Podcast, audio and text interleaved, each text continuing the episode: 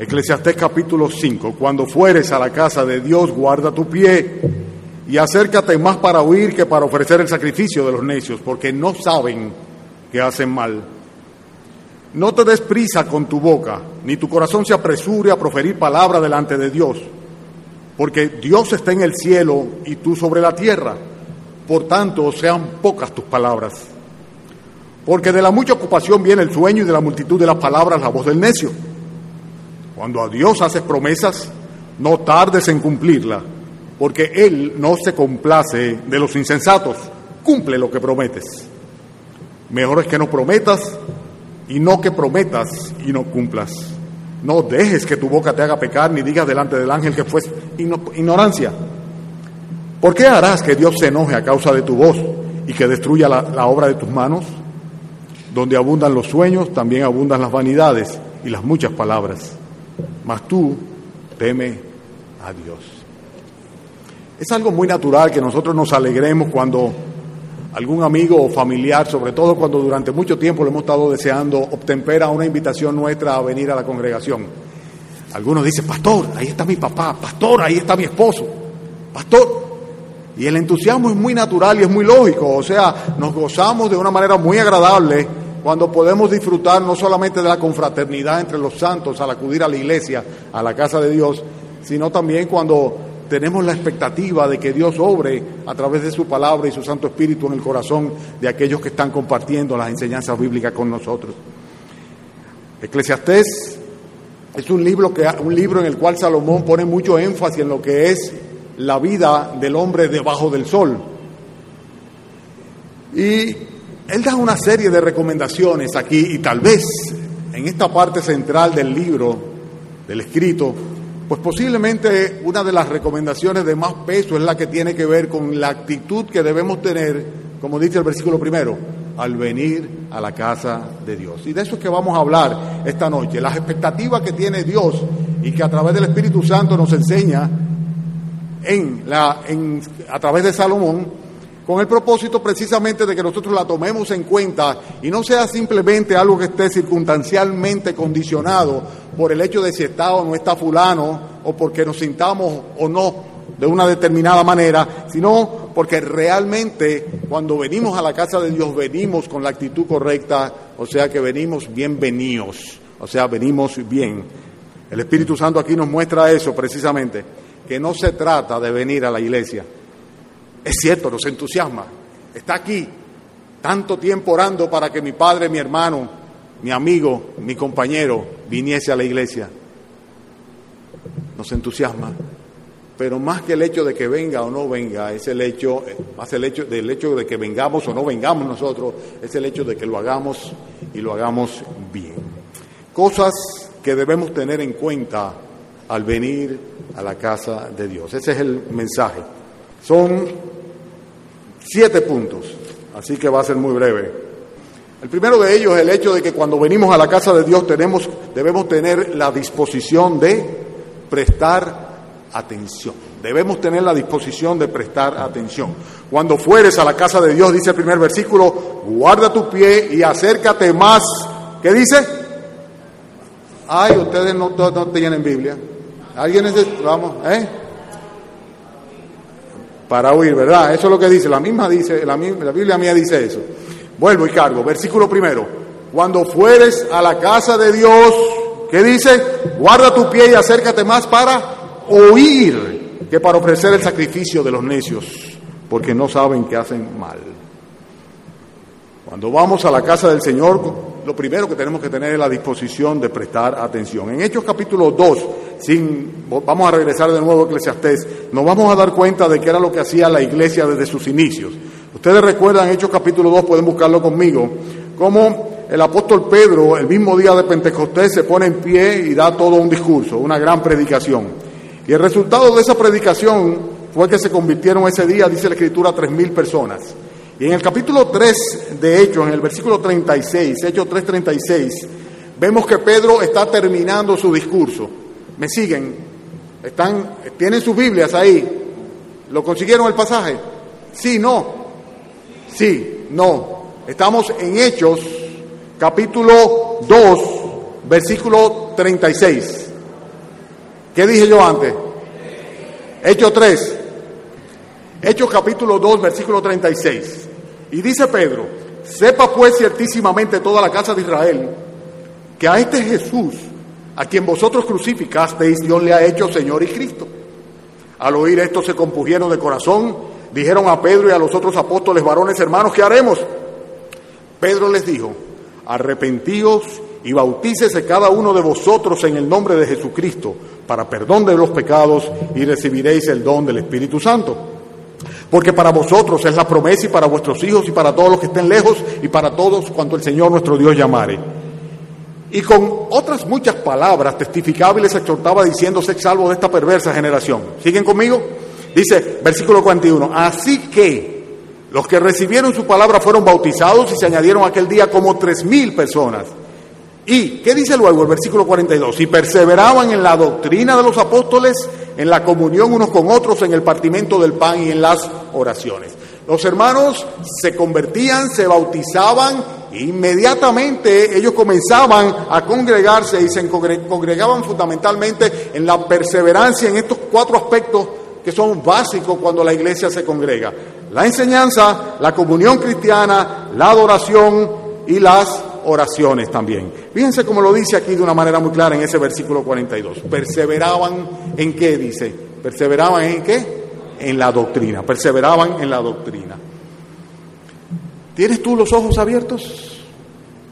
¿Verdad que no? ¿Los ojos abiertos? Ah, los oídos abiertos. ¿Los tienes abiertos? ¿Eh? Porque los ojos yo veo que los tienen abiertos, pero los oídos no necesariamente están siempre tan abiertos como los ojos. En nuestra congregación hay quienes se duermen con los ojos abiertos. Yo no sé aquí, pero en la congregación nuestra hay quienes se duermen con los ojos completamente abiertos. Fíjense cómo dice el texto, que debemos acercarnos más para oír. Cuando uno viene a la iglesia y no tiene la actitud correcta, la disposición de prestar atención, es la misma actitud con la que se va a un buffet o a un banquete estando a dieta, con la disposición de no recibir nada, de no participar de nada. Y cuando los hermanos se reunían en la iglesia primitiva, lo primero que ellos estaban dispuestos era a prestar atención a la enseñanza doctrinal de los apóstoles. Doctrina no es otra cosa que enseñanza. Y ellos se reunían para recibir instrucción. Era fundamental.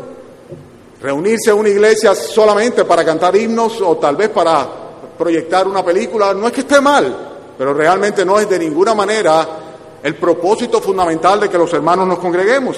Sabemos que nosotros debemos tener estos cuatro componentes.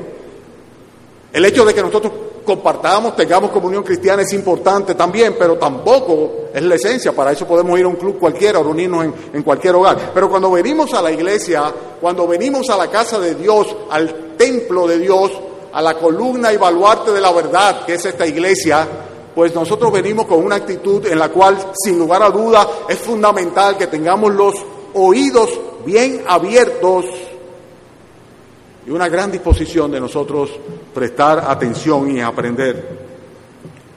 El pueblo, dice en Nehemías capítulo 8, estaba atento en el momento en el cual estaba Esdras leyendo las escrituras. Y voy a leer literalmente lo que dicen los versículos 6 al 8, no lo busquen ustedes. Dice que el pueblo que leían en el libro de la ley, en el libro de la ley de Dios claramente, Dice, y ellos estaban concentrados, dice, poniendo el sentido, prestando atención con el propósito de comprender o entender la lectura. La disposición es fundamental.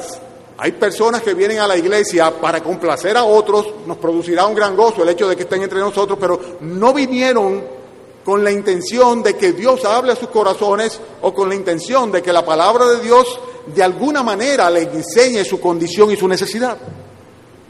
Cuando venimos a la casa de Dios, dice Salomón, es necesario que nosotros nos acerquemos más para oír, oír que para otra cosa. Más para oír que para otra cosa. Y debemos hacerlo cuando, dice con toda la frecuencia necesariamente.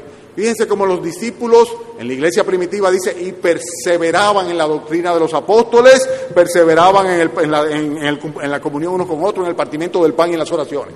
Y perseverar no es otra cosa que algo que uno hace de una manera continua y regular. Por eso necesariamente La congregación es aquella que prácticamente se convierte en aliciente y estímulo para que nosotros podamos seguir y vivir la vida cristiana de una manera exitosa desde el punto, desde el punto de vista del Señor.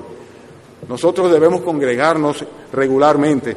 Ustedes saben que Hebreos dice que debemos considerarnos unos a otros para estimularnos al amor y a las buenas obras, no dejando de congregarnos, no tomando la mala costumbre de dejar de congregarnos. O sea que congregarse debe ser una costumbre y dice que tanto más en la medida que vemos que el día del retorno del Señor Jesucristo se acerca, pero todo esto es muy bueno, es fundamental, es obligatorio para el creyente, pero de poco sirve si no venimos con la actitud correcta, correcta. Y lo primero que tenemos es la disposición, que debemos tener es la disposición de prestar atención. Cuando fueres, versículo primero, a la casa de Dios, ¿qué dice? Guarda tu pie. Y guarda tu pie significa no meta la pata, no tropiece. Eso es lo que dice, cuando vayas, cuando fueres a la casa de Dios, no metas la pata. Porque, hermano, si una persona, si un creyente viene a la casa de Dios, si perdón, si no viene a la casa de Dios, si no se congrega, está metiendo la pata, ¿verdad que sí? Debe venir. Pero si viene y no viene con la actitud correcta, la actitud de prestar atención a la enseñanza que se va a dar desde el púlpito, pues está metiendo la pata. Por eso dice, guarda tu pie, o sea, no metas tu pie por donde no es. Ten cuidado, ten cuidado como tú caminas cuando tú vengas a la casa de Dios. El punto número uno es ese, al venir a la casa de Dios debemos tener la disposición de prestar atención, es fundamental. El segundo punto está en el versículo 2, dice, no te des prisa con tu boca, ni tu corazón se apresure a proferir palabra delante de Dios, porque Dios está en el cielo y tú sobre la tierra. Por tanto, sean pocas tus palabras. Al venir a la casa de Dios debemos estar completamente conscientes de la presencia de la majestad divina. O sea, esa es la casa de Dios que tenemos, que venimos. No es a reunirnos en cualquier lugar ni con cualquier persona. Consecuentemente, la sobriedad, la actitud reflexiva debe ser parte de, nuestro ser. Fíjense como dice el texto, no te des prisa, o sea, no seas ligero, no hagas las cosas a la ligera, ni con tu boca, ni tu corazón tampoco se apresure. Fíjense como dice de la reverencia necesaria. Dice, porque ten presente que Dios está en el cielo, o sea, no somos iguales. Hay una tremenda distancia, una tremenda diferencia entre el Dios todopoderoso, eterno, magnífico, al cual adoramos, y nosotros, criaturas que si no fuese por su gracia y su misericordia, ni siquiera tendríamos ninguna posibilidad de existir. Consecuentemente, cuando venimos a la casa de Dios, el espíritu nuestro debe ser un espíritu de sobriedad, de reflexión, de adoración. ¿Por qué? Porque Dios está en el cielo. Hay tantas congregaciones donde con mucha ligereza se toma el nombre del Señor. Y si venimos a esta cita con el Dios Todopoderoso, con el glorioso Salvador, nuestro Señor Jesucristo, nuestra actitud y nuestro comportamiento es algo muy, muy, muy, muy, muy importante. Muy importante. Dios espera que nosotros, si estamos aquí, tengamos presente en todo momento que Él también está aquí. Él está aquí. Él está aquí. Disposición de prestar atención a ver qué es lo que el Señor me va a decir, qué es lo que quiere que yo comprenda, qué espera de mí, y luego conciencia de la presencia de Dios. ¿Y de qué Dios? ¿Y de qué Dios?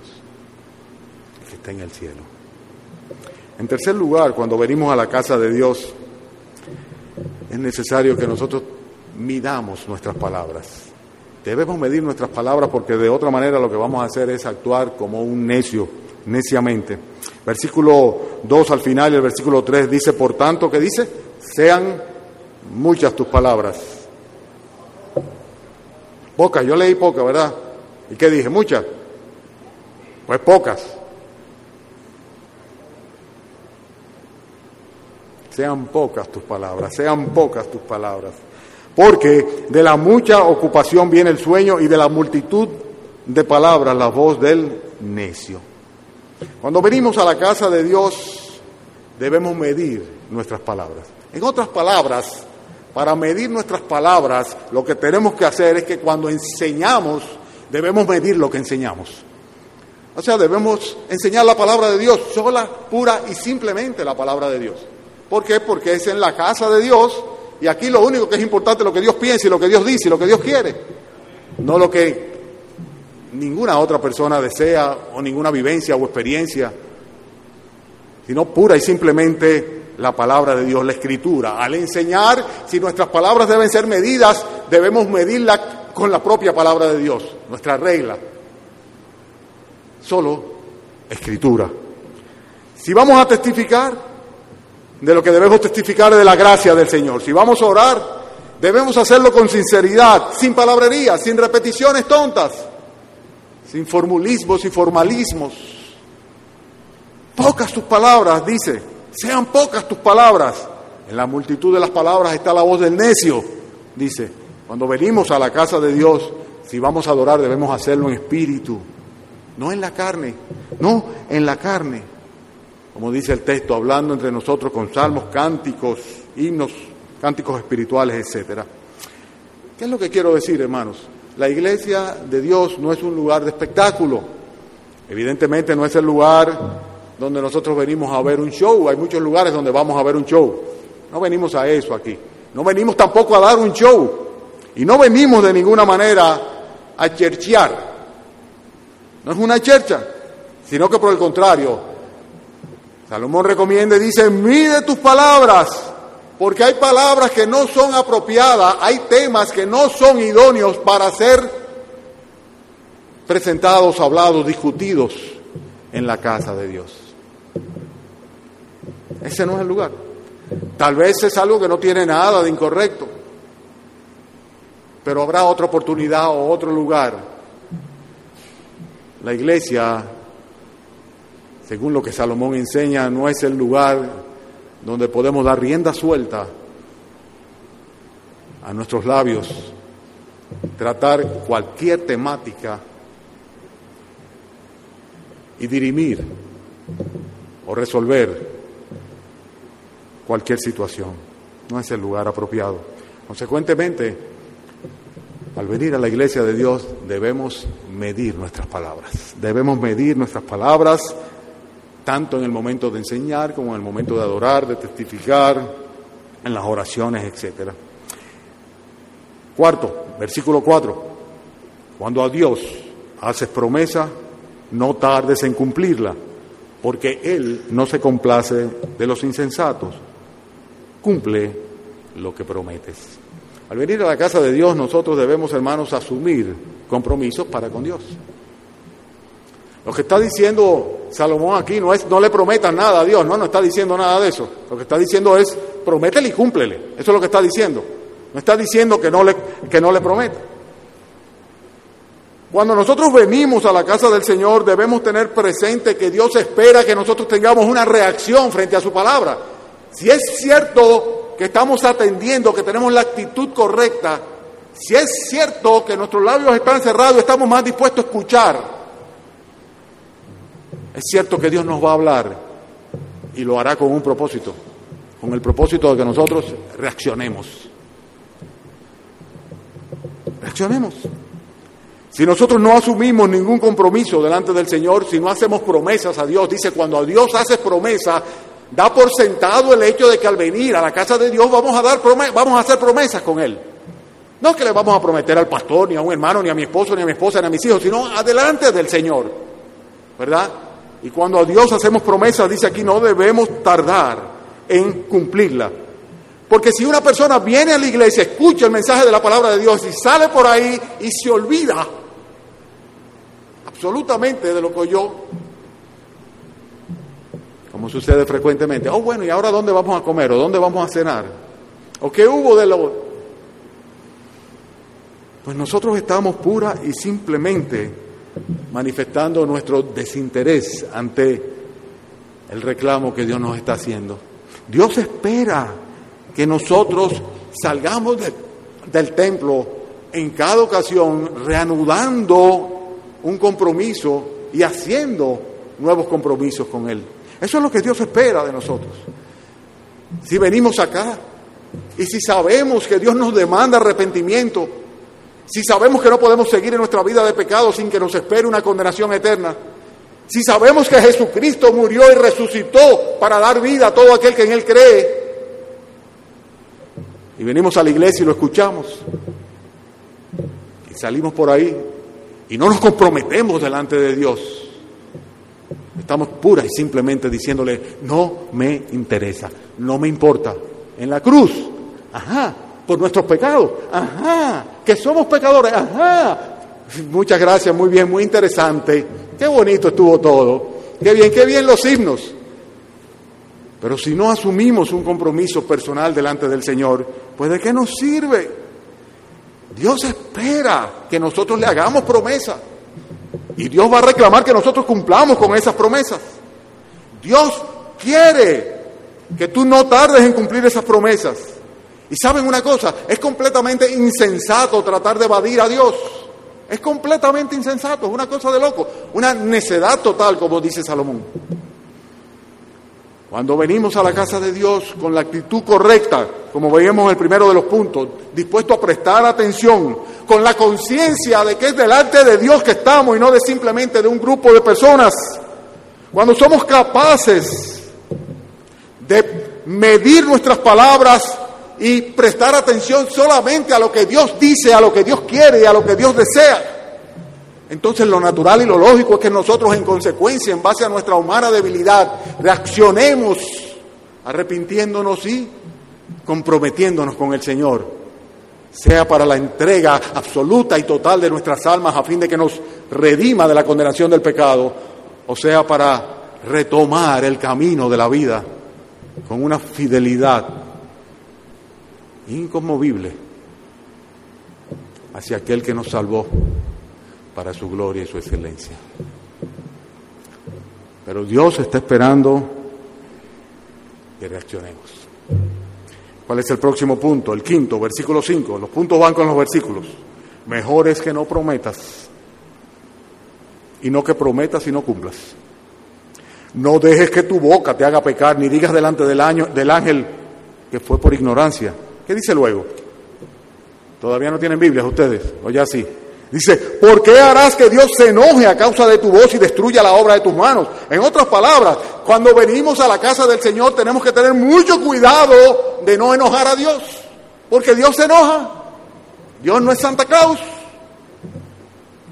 Dios se enoja cuando no tenemos la actitud correcta, cuando no queremos asumir compromiso delante de Él, cuando Él quiere perdonar nuestros pecados y que nos arrepintemos para limpiarnos de nuestros pecados y darnos una vida nueva y lo rechazamos y somos indiferentes a Él, cuando Él nos redarguye nuestras faltas y nosotros pues seguimos por ahí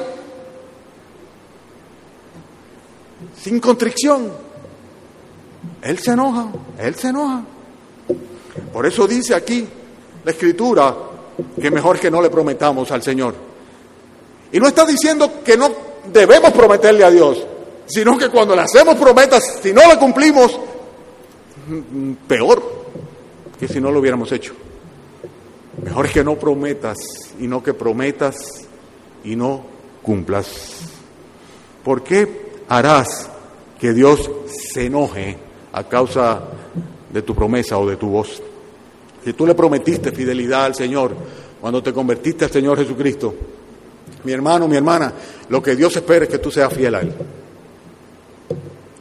¿Por qué? Porque tú le prometiste, Señor, ven a mi corazón, límpiame de pecado, dame vida eterna, que yo voy a seguirte, Señor. Yo voy a ser tu discípulo. Dice el Señor que los que son suyos oyen su voz, Él las conoce y les siguen. Y prometimos ser seguidores de Cristo, no de hombres, no de iglesias, no de religiones, pero sí de nuestro Señor Jesucristo. Y si lo prometimos y prometimos fidelidad al Señor, si tú lo hiciste, te vas a arriesgar ahora a enojar a Dios, porque no es cualquiera que vas a enojar. Por eso el Espíritu Santo dice aquí, ten cuidado, no sea que tú enojes a Dios y dice, y termine Él destruyendo inclusive toda la obra de tus manos. No es con cualquiera. Si tú realmente dedicaste tu vida a servir y a seguir al Salvador, ¿tú crees que cabrá alguna excusa? ¿Pretendes excusarte hoy día? Como dice el texto aquí, vas a decir delante del ángel, fue por ignorancia, yo no sabía. No, no es posible. Si Dios te ha llamado al arrepentimiento, si tú has entendido en algún momento cuando has venido aquí a la casa de Dios que tienes que entregar tu vida al Señor Jesucristo y no lo has hecho,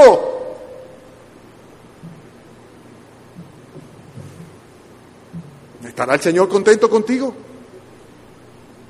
Como dice el texto aquí, claramente, ¿por qué harás que Dios se enoje? Dios quiere que nos comprometamos con Él.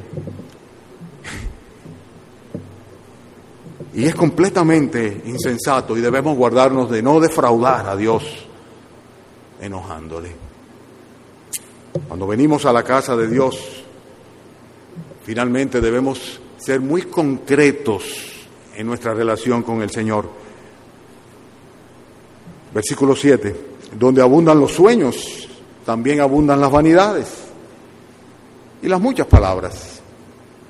Mas tú, teme a Dios. Esto excluye cualquier tipo de actitud religiosa o ritualística. Por completo, lo excluye. Nada que esté en las nubes, nada etéreo. No se trata de sueños, no se trata de vanidades. Se trata de una salvación segura se trata de un redentor real. Se trata de una vida eterna, permanente. Esto no se trata de religión. Por eso cuando nosotros venimos a la casa de Dios, a la iglesia de Dios, nuestra relación con Él debe ser concreta, concisa. Debemos orar al Señor y pedirle en una manera precisa, en una manera concreta. Si tú eres salvo, entonces tienes un Padre Celestial que sabe realmente dar buenas dádivas a sus hijos. Entonces pídele a Él. Cuando vengas a la casa de Dios, trae tu ofrenda delante de Él de un corazón contrito y con adoración y acción de gracias, pues preséntate delante del Señor. Pero si acaso tu necesidad es de perdón y de salvación, entonces no pierda el tiempo pidiendo otras cosas. Porque Dios quiere que tú seas concreto, conciso, no es un asunto de sueño, ni de palabras de bonitas, ni de vanidades, ni de muchas palabras, como dice así. Tú teme a Dios, teme a Dios, aquel que no solamente puede quitar la vida, sino también lanzar al infierno. Cuando venimos a la casa de Dios, es necesario que seamos concisos, concretos en nuestra relación con Él.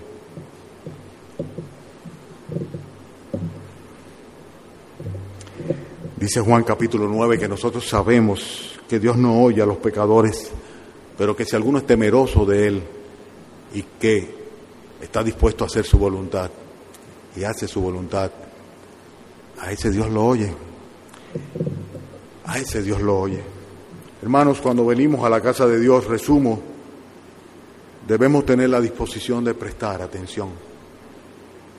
Debemos estar conscientes de que Dios está aquí en medio nuestro. Conciencia de la presencia de la majestad divina. ¿De quién es Él? El motivo de nuestra reunión. El tema de nuestra adoración. En tercer lugar, debemos medir nuestras palabras, porque otra cosa es actuar neciamente. Lo que se enseña, lo que se canta, lo que se ora, lo que se adora, lo que se comparte, debemos medirlo. En cuarto lugar, debemos asumir compromisos para con Dios. En quinto lugar, debemos guardarnos de no defraudar a Dios, enojándoles. El sexto, debemos ser concretos concisos, precisos, exactos, no teóricos, aéreos en nuestra relación con Dios. O Jesucristo es tu Salvador y tu Señor o no lo es, vamos a estar claros. Es así de simple. Si no lo es, lo que Dios quiere que tú le pides que te perdona. Para eso vino. Es cierto que tiene muchas bendiciones, para darte.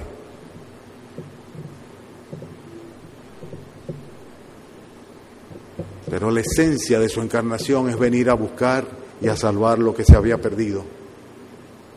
Tú y yo. Entonces ese debe ser el motivo central de nuestra relación con el Señor. Yo dije siete puntos, pero son seis realmente. Concluyo. ¿De qué te ha servido a ti venir hoy a la casa de Dios? Esta mañana estuviste aquí, esta tarde regresas. ¿De qué te ha servido el venir a la casa de Dios? Esta mañana le has adorado en espíritu. La esencia de este mensaje que yo le estoy dando a ustedes, ¿lo han entendido? ¿Prestaron suficiente atención como para poder entender? Porque el que no atiende no entiende. ¿Lo has entendido? Voy más allá de eso. Te ha aludido a ti, o sea, lo que hemos enseñado esta mañana, esta tarde, aquí en la casa de Dios, ¿tiene que ver contigo? ¿Ha tenido algo que ver contigo? Tú que has venido a la casa de Dios, ¿de qué te ha servido? ¿Has asumido algún compromiso delante del Señor? ¿Has quebrantado tu corazón y derramado tu, tu espíritu delante de Él? ¿Te has comprometido con Él? ¿Le has prometido ser fiel y seguir adelante? Apartándote del pecado. Son de las cosas que realmente Dios espera que nosotros hagamos al venir a la casa de Dios. Esas son. Y Salomón las dice aquí de una manera preciosa. Dice, porque Él no se complace de los insensatos. Estas son las cosas que hacen la diferencia entre un insensato y uno que actúa sensatamente, sabiamente, al venir a la casa de Dios. Este fue el mensaje que yo prediqué, ¿hará qué tiempo? Como tres semanas, cuatro semanas en nuestra congregación sobre Eclesiastés capítulo 5. Esta mañana predicamos, hace más tiempo, porque esta mañana predicamos el, el capítulo 10, ¿verdad? O sea que por lo menos debe haber algunos siete mensajes entre uno y otro. Y yo he querido venir a compartirlos con ustedes. Cuando uno viene a una congregación como invitado, tiene la dicha de que está en blanco. Está en blanco. Aquí sí que nadie puede decir, no como tal vez acusan a Arocha, ¿verdad? El pastor lo dijo por mí. No, no, no, no, yo no lo dije por nadie. Yo lo dije porque la palabra de Dios lo dice.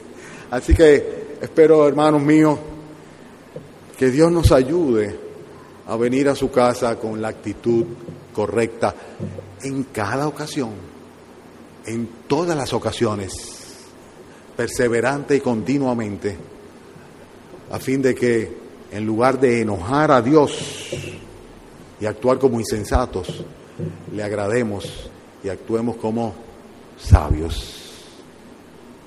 Amén.